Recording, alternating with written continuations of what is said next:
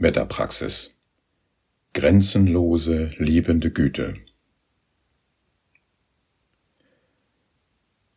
Überall, in allem sich wiedererkennend, durchstrahlt er die ganze Welt mit liebevollem Gemüte, mit weitem, tiefem, unbeschränktem, von Grimm und Groll geklärtem.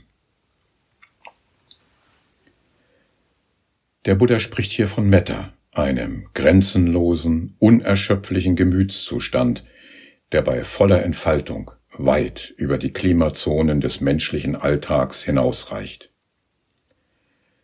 Da werden Erlebensqualitäten freigelegt, die sonst nur sehr hohen Himmelswesen zugeschrieben werden. Metta, dieses Wort der Pali-Sprache bedeutet Freundschaft, Liebe, Güte oder Wohlwollen. Es weist aber weit über diese landläufigen Bedeutungen hinaus. Metta ist etwas ganz anderes als weltliche Liebe, die sehr unterschiedliche Formen annehmen kann. Manche Menschen lieben schnelle Autos, andere lieben Schweinefleisch und wieder andere lieben bestimmte Menschen. Das sind alles Sinnesobjekte der Welt, die attraktiv sind und Wohlgefühle auslösen. Sind die Gefühle stark, sprechen wir von Liebe im weltlichen Sinne. So allgegenwärtig diese Liebe in unserer Sprache ist, so unbekannt ist ein strahlendes, liebevolles Gemüt, das frei von Feindschaft und Bedrängung ist, das überall in allem sich selbst wiedererkannt, wohlwollend, erhaben, unermesslich. Was ist also Metta? Gibt es einen Weg dahin?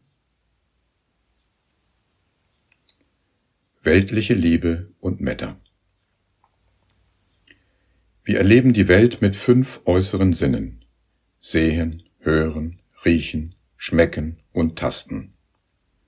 Die Sinneseindrücke werden im Geist der zentralen Datenverarbeitung zu einem Erkenntnisobjekt zusammengefasst. Der Geist macht sich eine Vorstellung. Er stellt das Erlebte sich gegenüber. Damit sind zwei Pole entstanden. Da ist der Pol der Welt mit all ihren Objekten. Der andere Pol erlebt und fühlt diese Objekte, und er sagt zu sich selbst, ich. Die erfassten Sinnesobjekte sind angenehm und anziehend, sie sind unangenehm und abstoßend oder sie sind neutral. Auf unangenehme Erlebnisse reagieren wir mit Ablehnung oder gar mit Hass. Weltliche Liebe richtet sich auf angenehme Sinnesobjekte. Das reicht von zarter Anziehung bis hin zur Gier. Geliebte Sinnesobjekte sind eine Quelle des Leids, in der ersten edlen Wahrheit des Buddha heißt es, getrennt sein von Liebem ist Leiden. Solch ein Getrenntsein erscheint unausweichlich, denn es entspricht dem Wesen der zwei Pole von Ich und Welt, dass sie sich getrennt gegenüberstehen. Sie können einander einmal nahe kommen, aber für das erlebende Ich sind die Objekte der Welt immer das andere, so anziehend sie auch erscheinen mögen. Das gilt auch dann, wenn das weltliche Objekt ein lebendes Wesen ist. Im Metazustand der liebenden Güte löst sich dieses Gegenüberstehen auf. Ich und du verschmelzen in einer Ich-Du-Gleichheit. Ein anderes Wesen ist dann nicht mehr das andere. So wie das Ich immer das eigene Wohl gesucht hatte, so will es jetzt auch das Wohl der anderen Wesen mit liebevollem Gemüt Wohlwollen zu allen Wesen hegen und ausstrahlen, das ist Metta.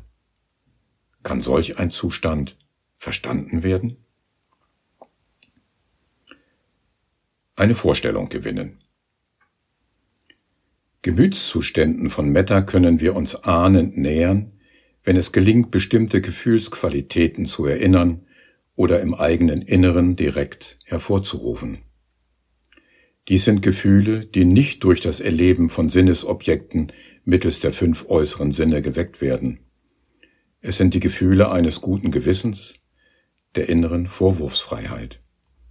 Sie erwachsen durch freudige Pflege eines ethisch fundierten Lebenswandels und der darauf beruhenden sanften und liebevollen Begegnung mit allen Wesen. Sind wir also liebevoll und sanft, sowie aus guten Gründen ohne Reue, erweckt dies Gefühle der Freude und vielleicht sogar der Verzückung. Sie gehören zu den überweltlichen Gefühlen auch dann, wenn sie als nur winzige Funken noch kaum im Inneren erkannt werden. Wird solch Fünkchen aber genährt durch Betrachtung im Geist und durch anhaltend heilsamen Lebenswandel, dann kann es zu einer lodernden Flamme werden. Suchen wir ihre Wärme und ihr Licht in uns, dann mag es sein, dass wir das innere Bild eines warmen, goldenen Lichtballs am Ort des Herzens als Vorstellung gewinnen. Dieses Bild repräsentiert ein inwendiges, zu uns gehörendes Wohl. Richten wir einen wohlwollenden Wunsch nach außen an ein anderes Wesen, und wünschen ihm das, was in uns schon fühlbar ist, schwindet der Unterschied unser beider Wohl. Der Buddha betont, dass Metta nicht ausschließlich für ein Wesen zu entwickeln ist, sondern für alle.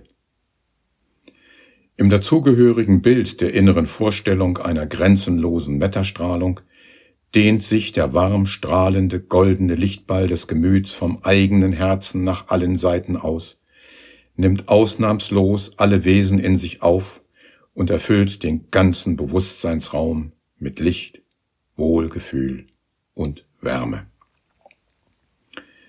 Überall in allem sich wiedererkennend durchstrahlt er die ganze Welt mit liebevollem Gemüte, mit weitem, tiefem, unbeschränktem. Die Vorstellung einer warm strahlenden Lichtkugel kann dabei helfen, Meta zu verstehen und auch darüber zu sprechen. Unmittelbare Erfahrung ist aber etwas ganz anderes. Die Volksweisheit kennt diesen Unterschied und warnt davor, die Speisekarte zu essen, nur weil da das Gericht draufsteht. Das Geschmackserlebnis der wirklichen Speise später auf der Zunge hat eine ganz andere Qualität. So ist es auch mit Metta. Das innere Erlebnis kommt erst mit der Übung. Warum sollten wir Metta üben? Der Buddha spricht in der Lehrrede A1116 des Anguttara Nikaya zu seinen Mönchen vom elffachen Segen der liebenden Güte. Hat man, ihr Mönche, die Güte, die Gemüterlösende, gepflegt, entfaltet, häufig geübt, sie zur Triebfeder und Grundlage gemacht, sie gefestigt, großgezogen und zur rechten Vollendung gebracht, so hat man elf Vorteile zu erwarten. Welche elf? Man schläft friedlich, man erwacht friedlich, hat keine bösen Träume, ist den Menschen lieb, ist den übermenschlichen Wesen lieb, die Gottheiten beschützen einen, Feuer, Gift und Waffen können einem nicht schaden. Schnell sammelt sich der Geist. Der Gesichtsausdruck ist heiter. Man hat einen unverstörten Tod. Und sollte man nicht zu noch höherem vordringen, so wird man in einer Brahma-Welt wiedergeboren. Vorbereitung auf Metta. Wer den buddhistischen Trainingsweg gehen will, kann sich nicht auf das Hören und Lesen von Lehrtexten beschränken. Der Buddha hat seinen Nachfolgern nicht in Aussicht gestellt, dass sie in einer Sänfte über den Trainingsweg hinweggetragen werden. Er hat einen jeden von ihnen eingeladen, Metta zu entwickeln und das Ergebnis selbst zu erkennen. Dabei fängt es nicht mit dem Ausstrahlen von Metta an, denn Wer liebende Güte aussenden will, muss sie schon in sich haben. Sie lässt sich parallel auf zwei Wegen entfalten. Im alltäglichen Denken, Reden und Handeln sowie in der Meditation. Werden die Gedanken auf dieses Gebiet gelenkt, ist schnell erkennbar, worum es geht. Denn wer nicht gern meditiert, möchte womöglich in der Stille nicht ganz allein sein, nur mit sich selbst. Da ist es vielleicht ungemütlich. Wer beim Blick in den Spiegel herausfindet, diesen da mir gegenüber mag ich nicht besonders, der wird dieses Gefühl auch ausstrahlen. Für einen solchen beginnt das Training damit, die Ursachen zu setzen, dass in seinem Inneren Freude, Wärme und Licht heranwachsen. Dabei richtet sich die Übung auf die Bereiche von rechter Gesinnung und tugendhaftem Verhalten allen Mitwesen gegenüber. Die Übung der Tugend gehört zum Fundament der buddhistischen Lebenspraxis und ist Schwerpunkt der Podcast-Folge Nummer 5 von der Tugend. Auf dem Tugendweg wird die Schädigung der Mitwesen mehr und mehr vermieden. Das Töten, das Stehlen, das Einbrechen in andere Partnerschaften, das Lügen, das Hintertragen und Entzweien von Menschen, harte, verletzende Rede und sinnloses Geschwätz. Die Änderung des Verhaltens und Redens geschieht durch eine Läuterung der Gesinnung. In der Formulierung der ersten Tugendregel heißt es, Fühlsam voll Teilnahme hegt er zu allen lebenden Wesen Liebe und Mitleid. Hierin übt sich der Nachfolger sein ganzes Leben lang und befindet sich damit in einem andauernden Läuterungsprozess. Wird ihm dabei gelegentlich bewusst, Heute habe ich mich in einer kritischen Situation einem Mitmenschen gegenüber tugendhaft, liebevoll und teilnehmend verhalten, dann mag es wohl sein, dass er beim abendlichen Blick in den Spiegel seinem Gegenüber sagt, das hast du gut gemacht. Und wenn dann vielleicht ein leichtes Lächeln um seine Mundwinkel spielt, dann ist es Zeit, einmal im eigenen Inneren nachzuschauen, ob da nicht schon ein klein wenig Licht und Wärme ist denn die sind Früchte der Tugend. Der Buddha sagt, wenn Treffliches der Mensch getan hat, so tue er es immer wieder und denke stets daran mit Sehnsucht, denn glücklich machet Tugendfülle. Denkt der Nachfolger in diesem Sinne über sein tugendhaftes Verhalten und dessen Ursachen nach, dann nehmen die guten Gefühle in seinem Inneren zu es gilt das Wort des Buddha, was der Mensch häufig erwägt und sinnt, dahin geneigt wird das Herz. Die beiden gedanklichen Tätigkeiten erwägen und sinnen gehören bereits in den Bereich der Meditation. Mit ihnen kann Metta im Herzen weiter entfaltet werden. Die traditionelle Form der Metta-Meditation. Wer sich dieser Meditation zuwendet, wird wahrscheinlich schon bald den Metta-Sätzen begegnen. In ihnen sind traditionell Wohlwünsche ausgedrückt. Diese Art der Meditation wird in buddhistischer Tradition gelehrt, steht so aber nicht in den Lehrreden des Buddha. Dennoch entspricht sie ihrem Geist. Zu Beginn der Übung wendet der Meditierende gute Wünsche im Stillen an sich selbst. Typische Formulierungen lauten so. Möge ich frei sein von Feinden.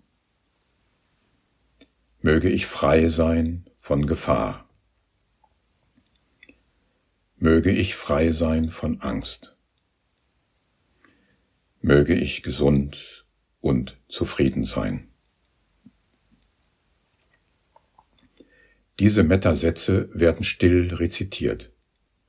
Sie rufen im Meditierenden Gefühle von Wohlwollen und liebender Güte für sich selbst hervor.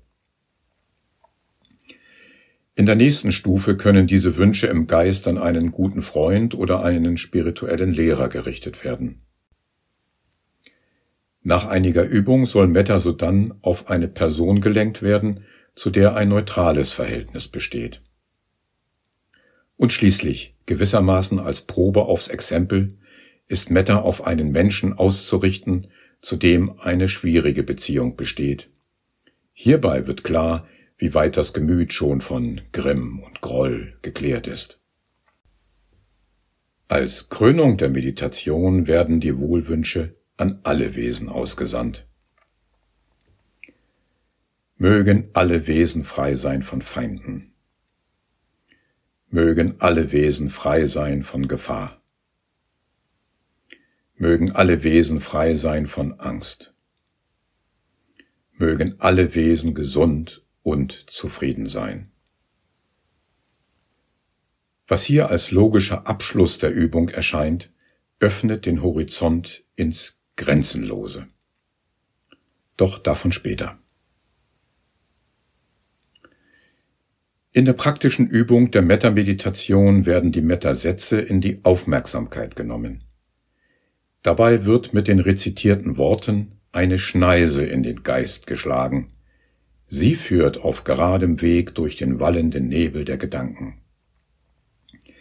Dabei schweift die Aufmerksamkeit immer wieder ab und muss zum Meditationsobjekt zurückgeholt werden. Entscheidend dabei ist, wie sie zurückgebracht wird.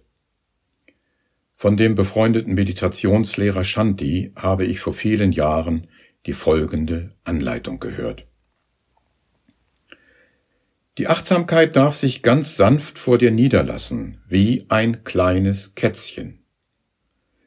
Sollte es einmal wegschleichen, so packe es nicht, um es zurückzuholen, sondern strecke sanft den Arm aus und lenke es liebevoll heran damit es sich gern wieder bei dir niederlegt.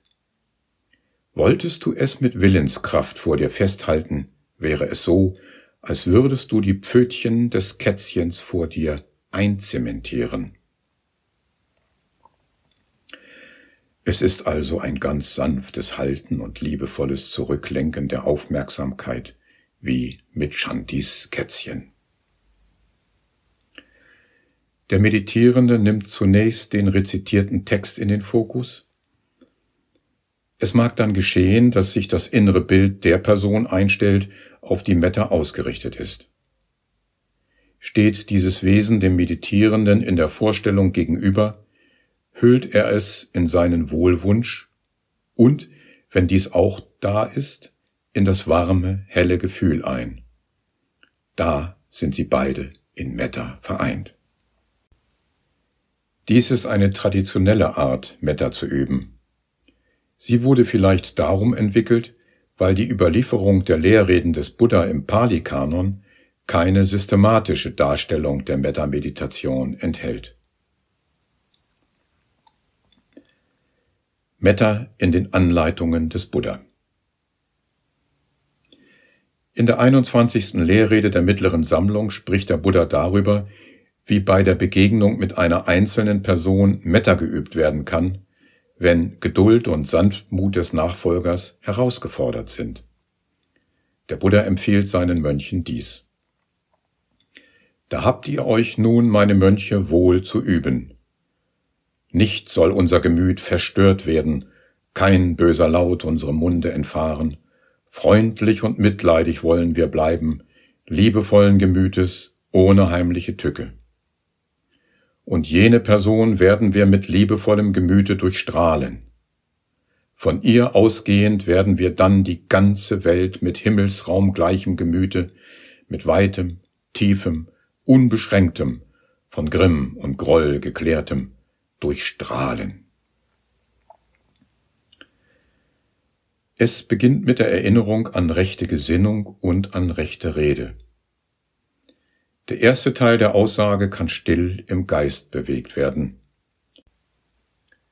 Nicht soll mein Gemüt verstört werden, kein böser Laut meinem Munde entfahren. Freundlich und mitleidig will ich bleiben, liebevollen Gemütes, ohne heimliche Tücke. Dieser Aufruf meldet sich dann im Geiste, wenn der durch Training darauf vorbereitet ist. Es funktioniert aber auch mit einer Kurzfassung. Nicht soll mein Gemüt verstört werden.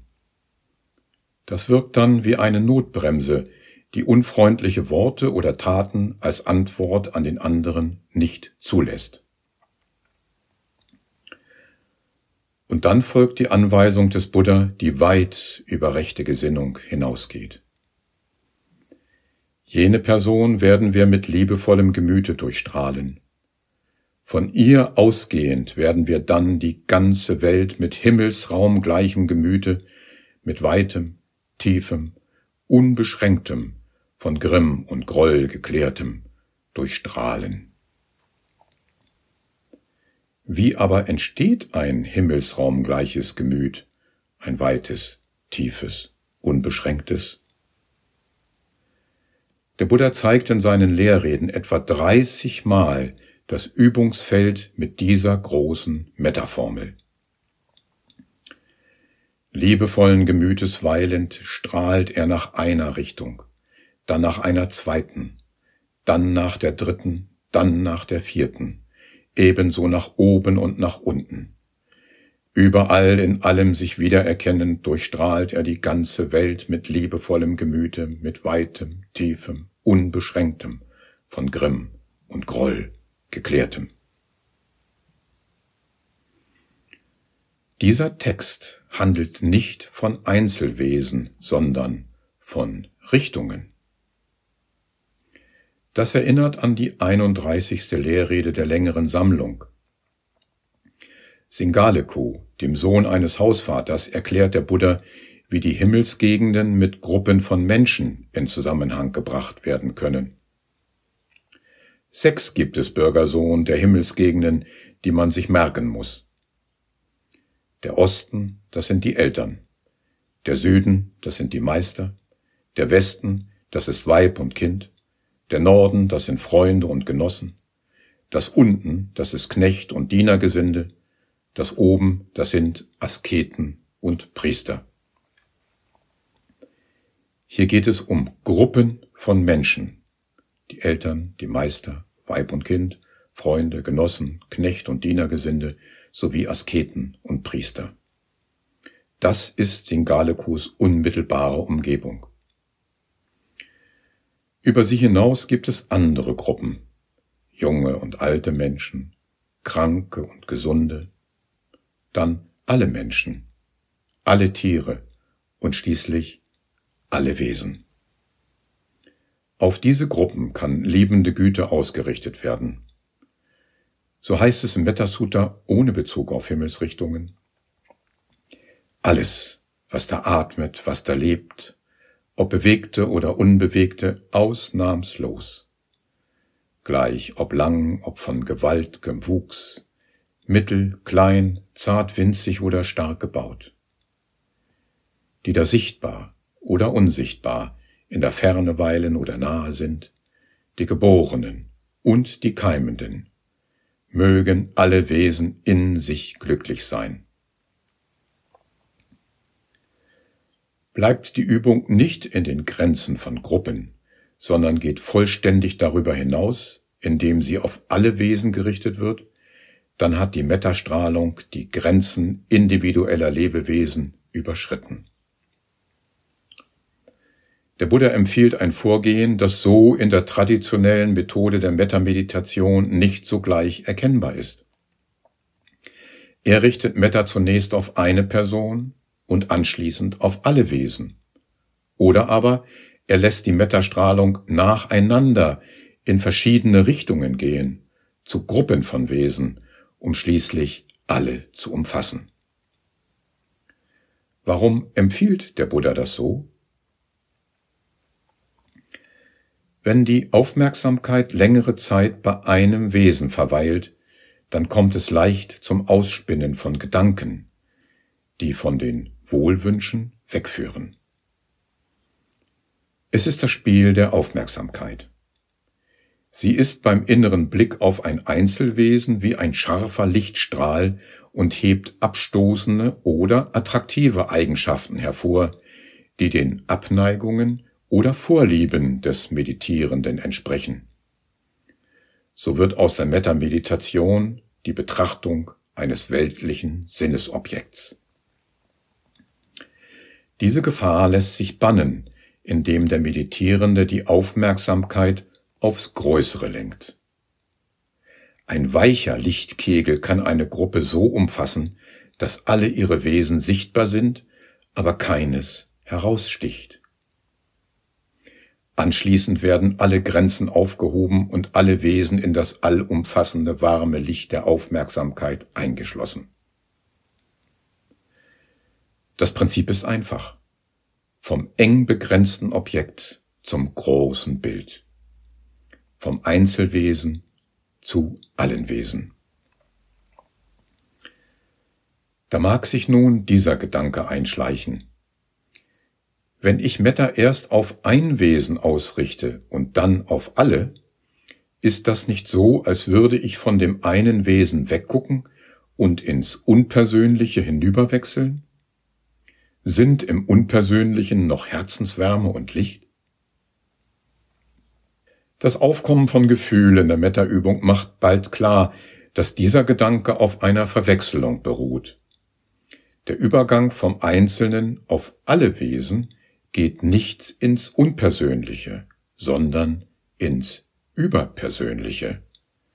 Dort wird der innere Blick nicht vom Einzelwesen abgewandt, sondern auf alle Wesen hin geöffnet.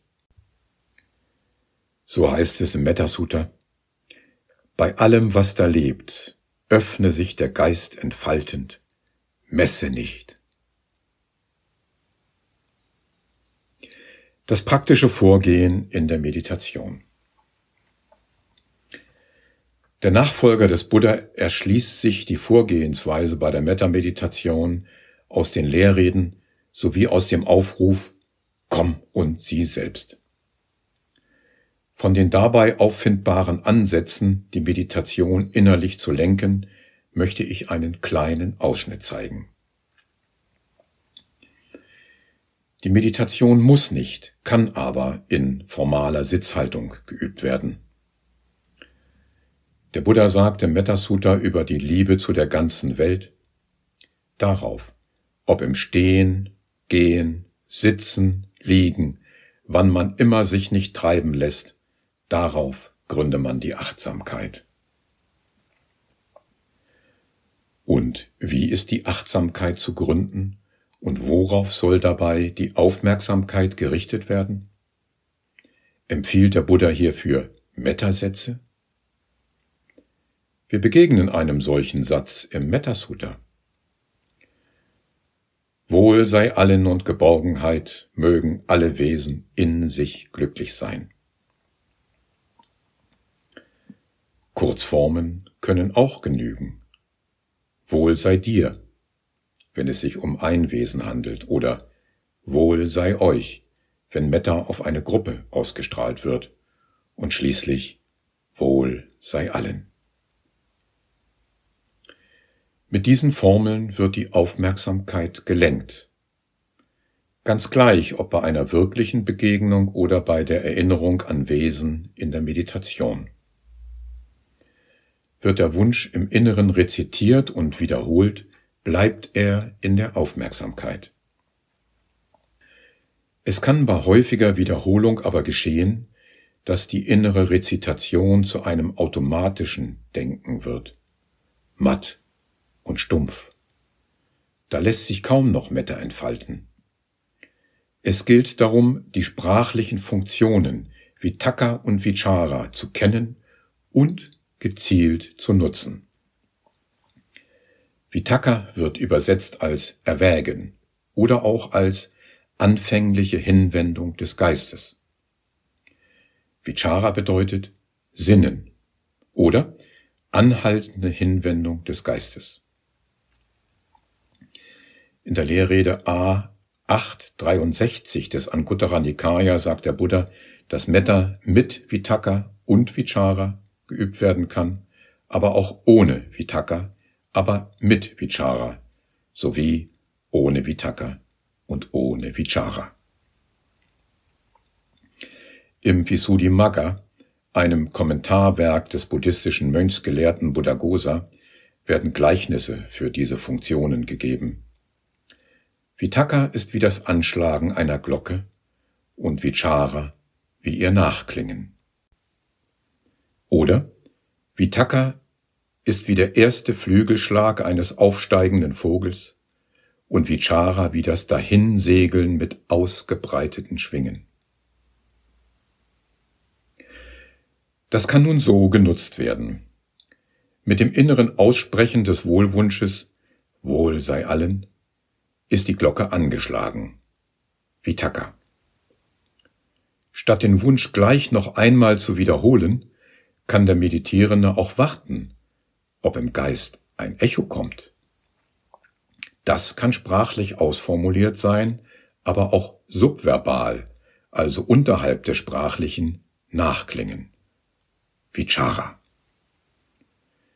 Es ist auch möglich, nur den ersten Teil der Formel innerlich auszusprechen.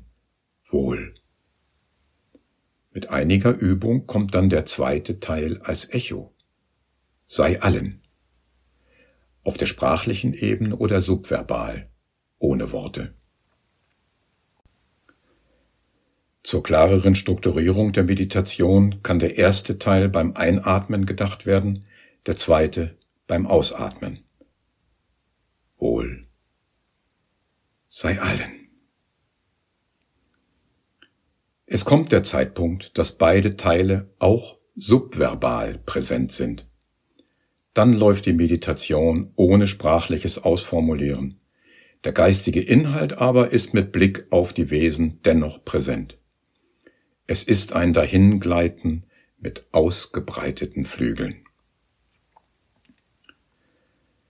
Der häufige Einsatz von Vitaka und Vichara führt dazu, dass Metta wächst und sich das Herz den Wesen mehr und mehr zuneigt. Was wir hier für das sprachliche Denken betrachtet haben, gelingt auch mit bildlichen Vorstellungen. Innere Bilder können gleichzeitig mehr Bedeutung aufnehmen als einzelne Wörter. Auch hier gibt es eine anfängliche und eine anhaltende Hinwendung des Geistes zum Meditationsobjekt. So kann der sprachlich ausgedrückte Wunsch Wohl sei allen in Bildern gedacht und der meditative Vorgang so strukturiert werden. Beim Einatmen wird ein warmer, goldener Lichtball im Herzen vorgestellt und dabei innerlich ausgesprochen Wohl. Beim Ausatmen folgt sei allen. Dabei expandiert in der bildlichen Vorstellung das Gefühl mit Wärme und Licht und durchstrahlt alle Wesen, die ganze Welt. Bei diesem Ausatmen stößt der Meditierende gewissermaßen den Bewusstseinsraum von innen nach allen Seiten auf, Himmelsraum gleich. In der dreizehnten Lehrrede der längeren Sammlung heißt es, Gleichwie etwa ein kräftiger Trompeter gar mühelos nach den vier Seiten posaunen kann, ebenso nun auch kann in also geübter, liebevoller Gemüterlösung beschränktes Werk nicht mehr übrig bleiben, nicht mehr bestehen. Durch ruhiges Weiteratmen kann der expandierte Meta-Zustand längere Zeit gehalten werden und nachglühen so wie eine Glocke nachklingt, oder ein Vogel mit ausgebreiteten Schwingen dahinsegelt. Da, wo zuvor ich gesagt wurde, ist ein Wohlgefühl wie ein warmes goldenes Licht, das sich nun im ganzen Bewusstseinsraum ausbreitet. Oder wie ein Tropfen Honig, der sich in einem warmen Ozean löst. Da ist er überall zugleich. Überall in allem sich wiedererkennend durchstrahlt er die ganze Welt mit liebevollem Gemüte, mit weitem, tiefem, unbeschränktem. Das alles ist noch Vorstellung, zusammengesetzt und zusammengesonnen. All dies ist gemacht durch Lenken der Aufmerksamkeit. In der Lehrrede A1058 des Anguttara Nikaya sagt der Buddha, dass Aufmerksamkeit alle Dinge erzeugt. Bei fortschreitender Übung kann nun etwas geschehen, auf das der Meditierende keinen direkten Einfluss hat. Mehr oder weniger spontan können Wellen von Energie aufsteigen. Dies beginnt vielleicht mit einem leichten Lächeln den Bewegungen des Gesichts und des ganzen Körpers folgen. Dieses innere Schwingen von Energie ist mit Worten schwer zu beschreiben. Das Wort dafür heißt Pitti. Pitti kann als Energie und Bewegung so stark sein, dass zunächst das dahinterstehende Gefühl kaum erkennbar ist. Sukha. Pitti bedeutet Verzückung und Sukha Freude oder Glück. Kommt Pitti etwas zur Ruhe, kann Sukha in den Vordergrund treten. Glück.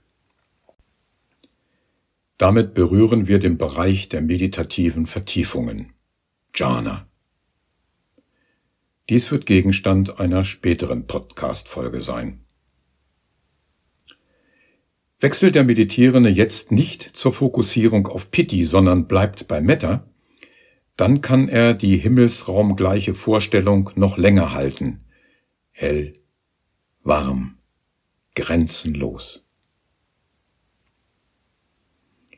Was dann auftreten kann, unterliegt auch nicht seiner Kontrolle. Obwohl da schon die Vorstellung eines grenzenlos strahlenden goldenen Lichtes bestand, mag es sein, dass nun spontan ein anderes Licht erscheint, vielleicht mit einer anderen Farbe, vielleicht ein weißes Licht. So wie in einem dämmerigen Zimmer, wenn der Vorhang jäh aufgezogen wird, das Licht der Mittagssonne hereinbricht. Da reicht die Sprache nicht mehr hin. Dennoch kann in diesem Erleben eine Ahnung sein von liebevoller Gemüterlösung, Entgrenzung, Befreiung ohne Vitaka, ohne Vichara. Hier möchte ich kurz innehalten.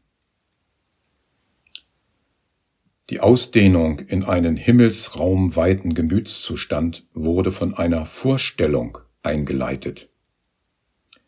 Herzenswärme des Metagefühls dehnte sich wie ein goldener Lichtball vom Inneren her auf alle Wesen aus.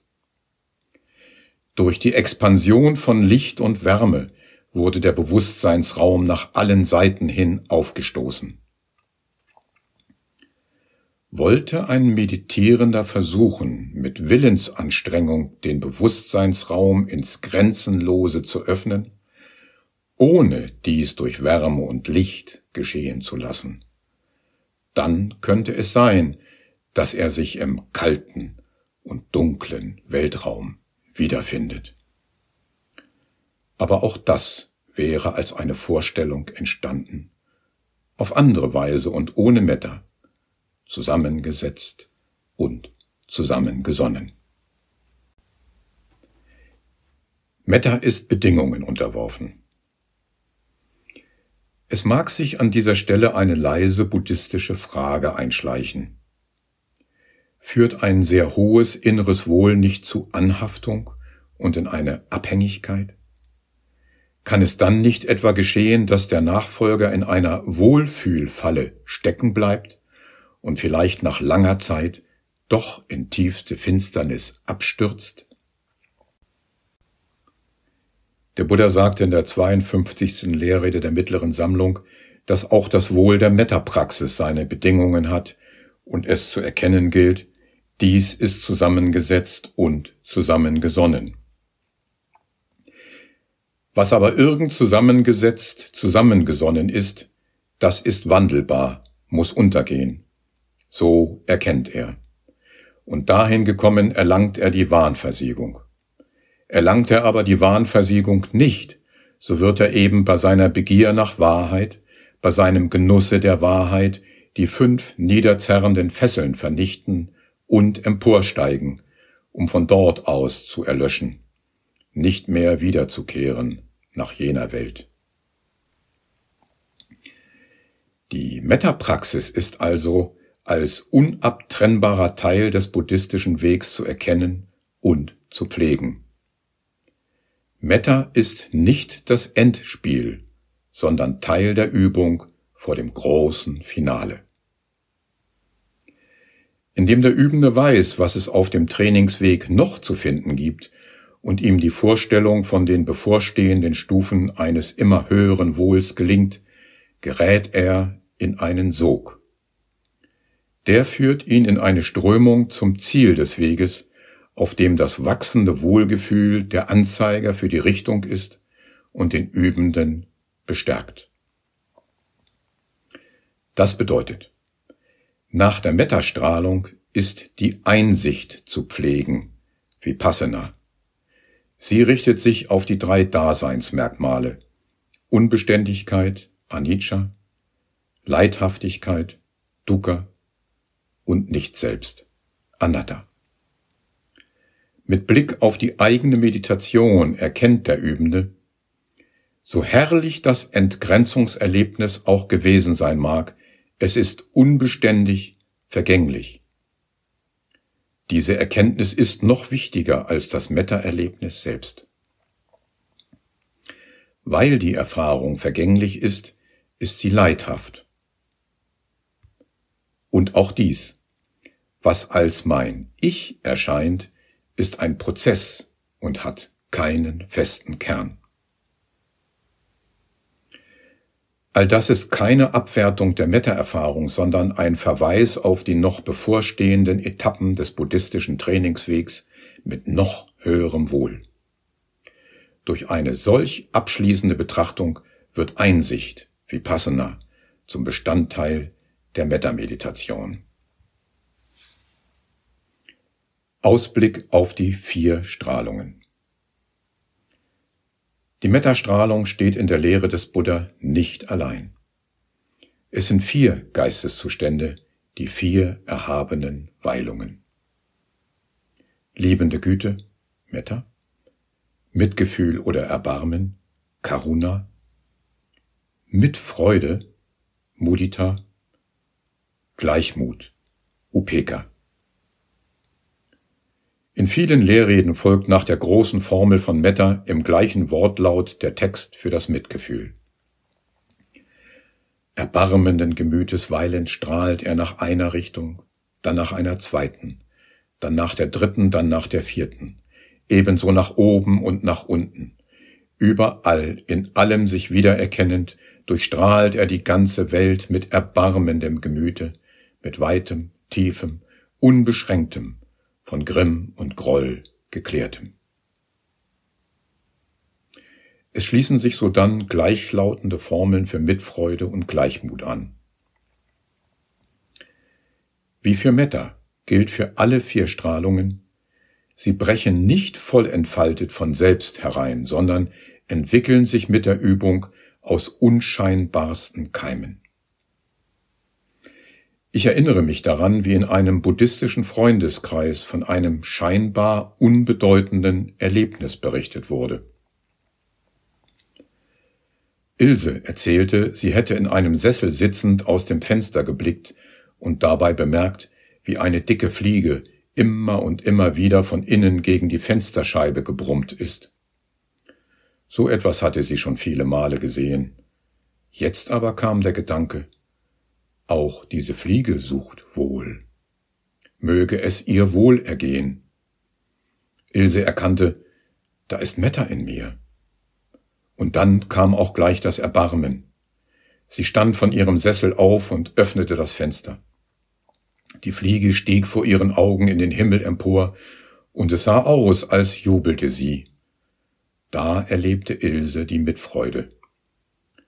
Sie schloss das Fenster und setzte sich wieder in den Sessel. Nun war alles gut. Es blieb nichts mehr zu tun. Zeigte sich hier nicht der allererste Ansatz von Gleichmut? Lassen wir uns nicht vom Alltäglichen dieses Geschehens täuschen. Für beide ging es um alles. Die Fliege kämpfte an der Fensterscheibe um ihr Leben. Auch für Ilse ging es um alles, im buddhistischen Sinne. Denn nur wer nicht blind ist, angesichts des Leidens anderer, hat überhaupt einen Kontakt mit dem buddhistischen Trainingsweg. Ohne diesen Weg bleibt die eigene Existenz in der Ausweglosigkeit des Kreislaufs von Werden und Vergehen. Liebende Güte, Erbarmen, Mitfreude und Gleichmut entwickeln sich aus kleinsten Anfängen zu den vier erhabenen Weilungen. Wie diese sich gegenseitig durchdringen, hat Nyanaponika Mahatera erklärt. Liebe bewahrt Mitleid davor, parteiisch zu werden. Mitleid schützt Liebe und Mitfreude vor dem Vergessen, dass es so lange Leiden gibt, bis seine Wurzel vernichtet ist. Mitfreude gibt der Liebe Nahrung und stellt sicher, dass sie nicht matt wird. Gleichmut ist die Krönung und Vollendung der erhabenen Weilungen. Ihm gibt die Mitfreude die ruhige Heiterkeit und Milde, die dem Lächeln auf dem Antlitz des Buddha entspricht. Und nun zum Abschluss möchte ich Sie zu einer kleinen Sutta-Meditation einladen. Das Metta-Sutta des Buddha findet sich im Sutta Nipata des Pali-Kanon. Ich habe die Übersetzung von Fritz Schäfer ausgewählt, die uns durch diese Meditation leiten wird. Längere Pausen sollen dazu einladen, den jeweils vorhergehenden Gedanken nachklingen zu lassen. Er mag dabei als liebreiches Echo sich im Geist selbst wiederholen oder aber subverbal, ohne Worte, sanft nachglühen. Vitaka und Vichara. Die Gedanken, ausformuliert oder nicht, lassen sich in den Pausen zusammen mit den Gefühlen ganz behutsam in der Aufmerksamkeit halten, so wie Shantis Kätzchen. Wenn es Ihnen jetzt möglich ist und wenn Sie mögen, schließen Sie bitte die Augen. Metasutta Wer zum Heil will taugen, der muss wirken, was als Stufenwege zum Frieden ward gezeigt.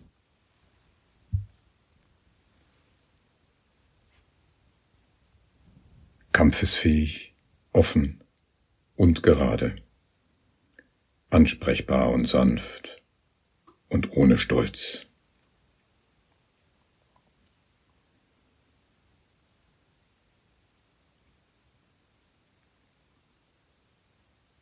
Still zufrieden zu versorgen leicht, ungeschäftig, in der Lebensweise schlicht.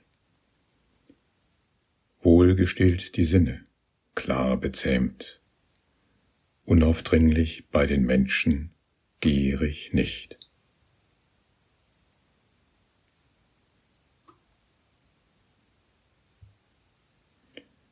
Auch im kleinsten mag er nicht so wandeln, dass Verständige ihn darum tadelten.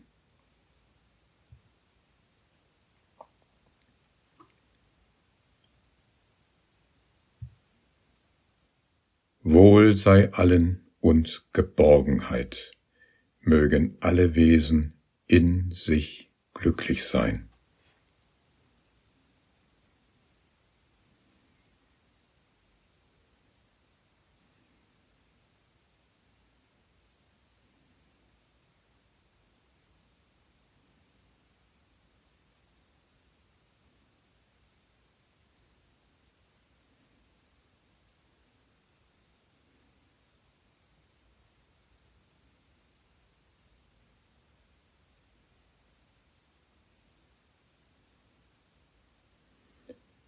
Alles, was da atmet, was da lebt, ob bewegte oder unbewegte, ausnahmslos.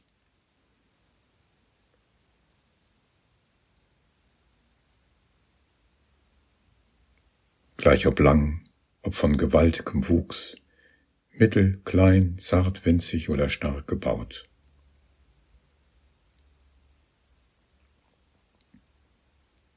Die da sichtbar oder unsichtbar in der Ferne weilen oder nahe sind, die Geborenen und die Keimenden, mögen alle Wesen in sich glücklich sein.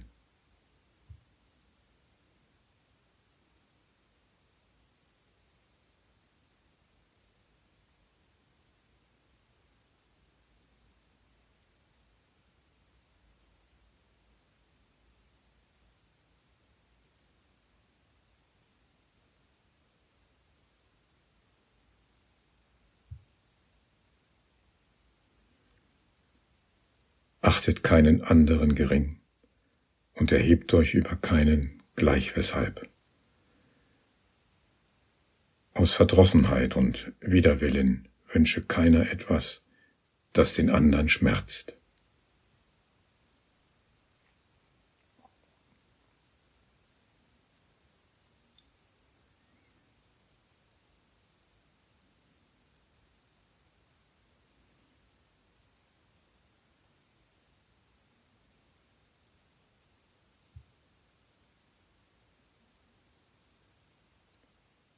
Wie die Mutter ihren eigenen Sohn lebenslang nur immer als ihr Kind umhegt, ebenso bei allem, was da lebt, öffne sich der Geist entfaltend, messe nicht.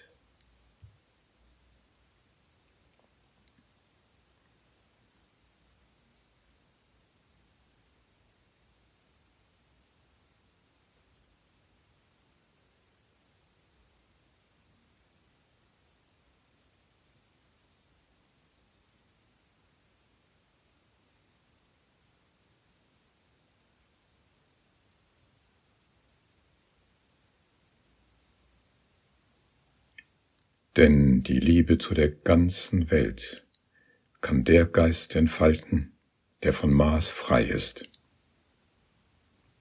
Aufwärts, abwärts, in die Breite hin, frei von Enge, Gegnerschaft und Widerstreit.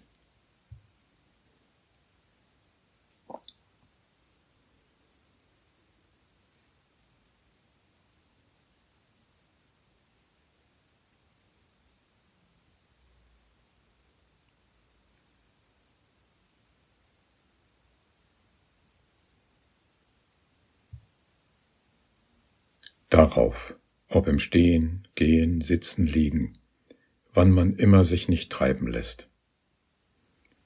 Darauf gründe man die Achtsamkeit. Brahmisch weilen nennt man das in dieser Welt.